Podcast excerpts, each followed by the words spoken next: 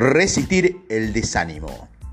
Señor, dame la serenidad para aceptar las cosas que no puedo cambiar, valor para cambiar lo que puedo y sabiduría para saber distinguirlas.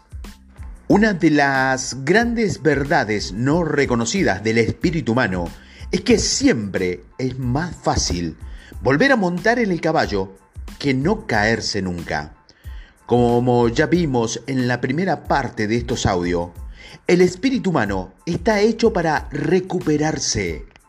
Esta semana vamos a aprovechar nuestra resistencia innata y veremos que lo único que no puede caer es el peso acumulativo de nuestro pensamiento pesimista.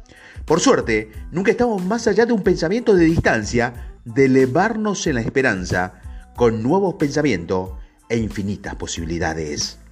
Reto imposible número 10. Hechos para recuperarnos.